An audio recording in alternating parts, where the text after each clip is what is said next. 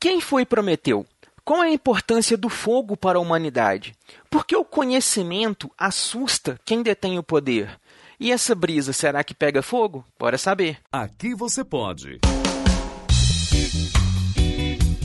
Pode brisar com Eduardo Filhote.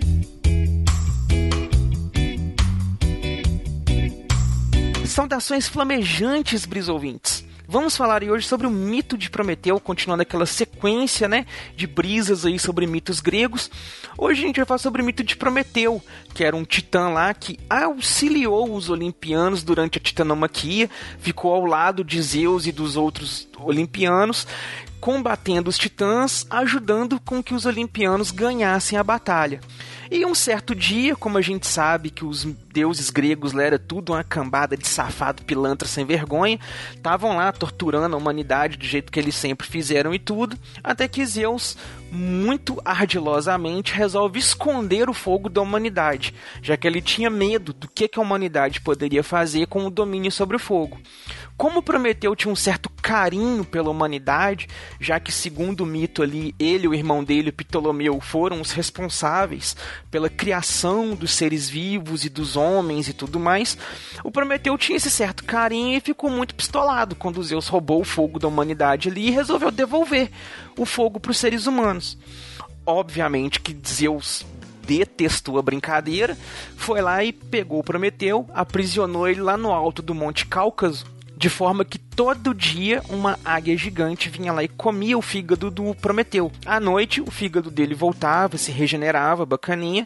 No dia seguinte, tava lá a águia comendo o fígado do Prometeu de novo. Era um ciclo. E esse mito representa muita ideia, né, de como as figuras de poder, elas têm medo de quando aqueles que estão sob o seu poder começam a adquirir o conhecimento que a ideia desse mito é justamente a chama do conhecimento, né?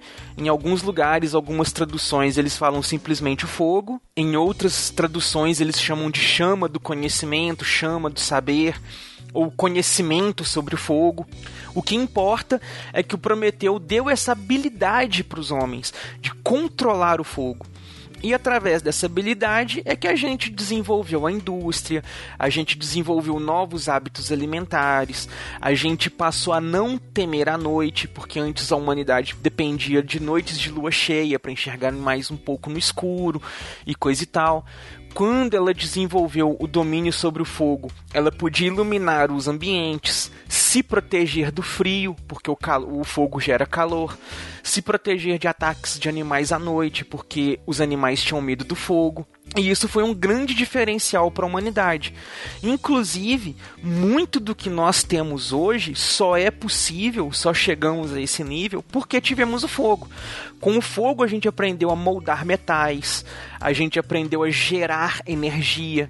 A indústria, né, a revolução industrial foi toda baseada nessa questão da, é, do vapor, né, da, da indústria, do, da tecnologia do vapor que você queimava o carvão para gerar calor, gerar vapor, gerar energia. E a cultura pop está cheia de referências a essas, tanto do uso do fogo quanto de você estar naquela situação onde o conhecimento é arriscado.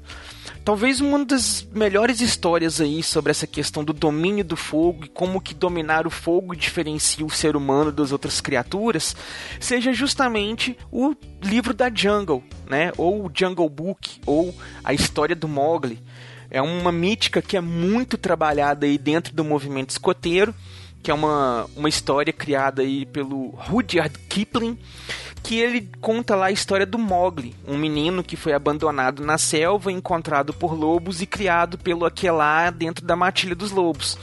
E lá convivendo, lá sendo criado pelos lobos, ele ainda é auxiliado por outros animais da, da floresta, como o urso balu, a pantera negra baguera, o, a foquinha rictictave e outros animais aí. Tem adaptação para livro, para filme, para um monte de coisa. Mas o importante é que na floresta todos tinham medo do Sharikan. E o Sharikan havia dito que ele iria comer o filhote de homem que estava na floresta. E aí tem toda a trama, né? Como que ele descobre o Mogli e tal. Mas o a questão é que todos os animais tinham medo do Shere Khan. E chegou um dia em que o Mogli teve que enfrentar o Shere Khan. Que o Shere Khan descobriu o Mogli, foi atrás dele, caçou ele tudo. O Mogli não era bom como lobo, não era né, um macaco, não era um tigre, não era um urso, não era uma pantera, mas ele tinha que arrumar uma maneira de se proteger contra o Khan. E ele fez isso se valendo do fogo.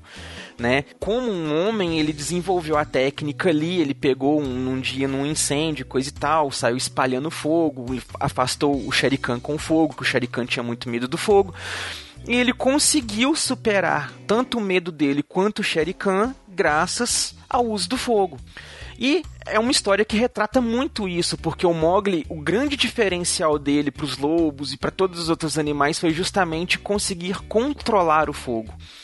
E essa relação do conhecimento, né, de quem detém o conhecimento, quem tem o poder não quer que o conhecimento seja repartido, porque pensem, a partir do momento que a pessoa ela tem um poder exerce poder sobre alguém, ela não quer que alguém que esteja sob esse poder tenha o conhecimento. É um caso, por exemplo, que a gente poderia talvez aí citar aquela questão da Bíblia, a história de Adão e Eva, quando eles lá no paraíso e tudo mais comeram um fruto proibido que deu conhecimento sobre o bem e o mal para eles, e isso fez com que Deus os expulsasse do paraíso. Assim como Zeus ficou pistolado quando Prometeus deu conhecimento do fogo para os humanos, e como Shere Khan fugiu e largou o Mogli de lado quando viu que o Mogli conseguia controlar o fogo. Então tem toda essa relação, a importância do fogo para nós, essa dádiva que Prometeus nos deu, e aquela questão de que quem tem o poder não quer que as pessoas saibam que o poder está sendo usado contra elas, né? E olha quanta coisa a gente conseguiu, a gente desenvolveu por conta do fogo. Fica valendo essa reflexão, né? E eu pergunto para vocês essa semana o seguinte: vocês já se deram conta de qual tipo de poder está sendo usado contra vocês? Vamos buscar esse conhecimento aí pra gente conversar mais na próxima semana. Valeu!